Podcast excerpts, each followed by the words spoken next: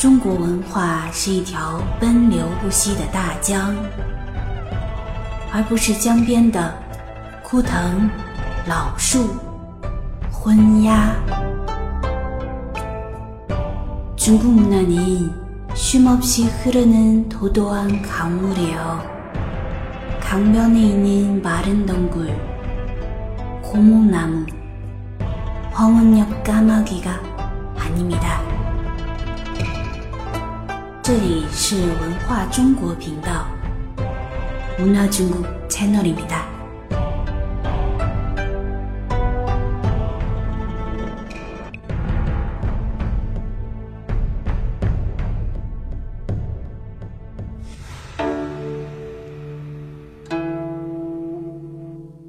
만화로 보는 사마천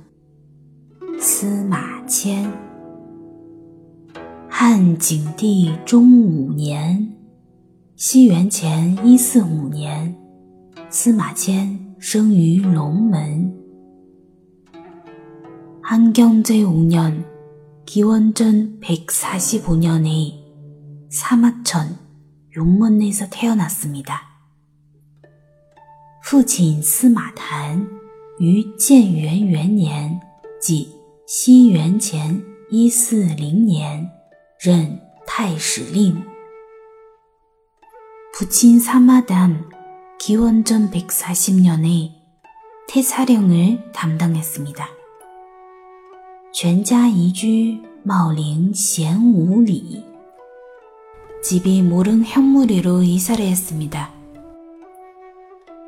茂陵是武帝为自己所建的陵墓，离首都长安三十公里。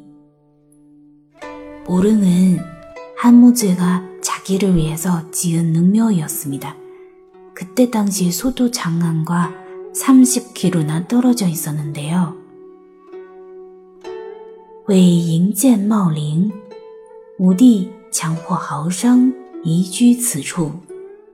形成以新兴都市。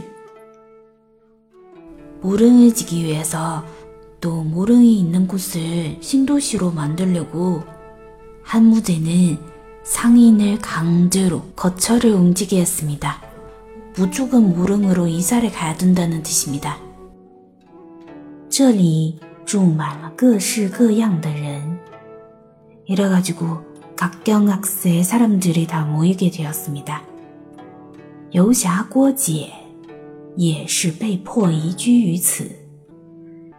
효협 곽해도 그들 중에 한 명이었습니다.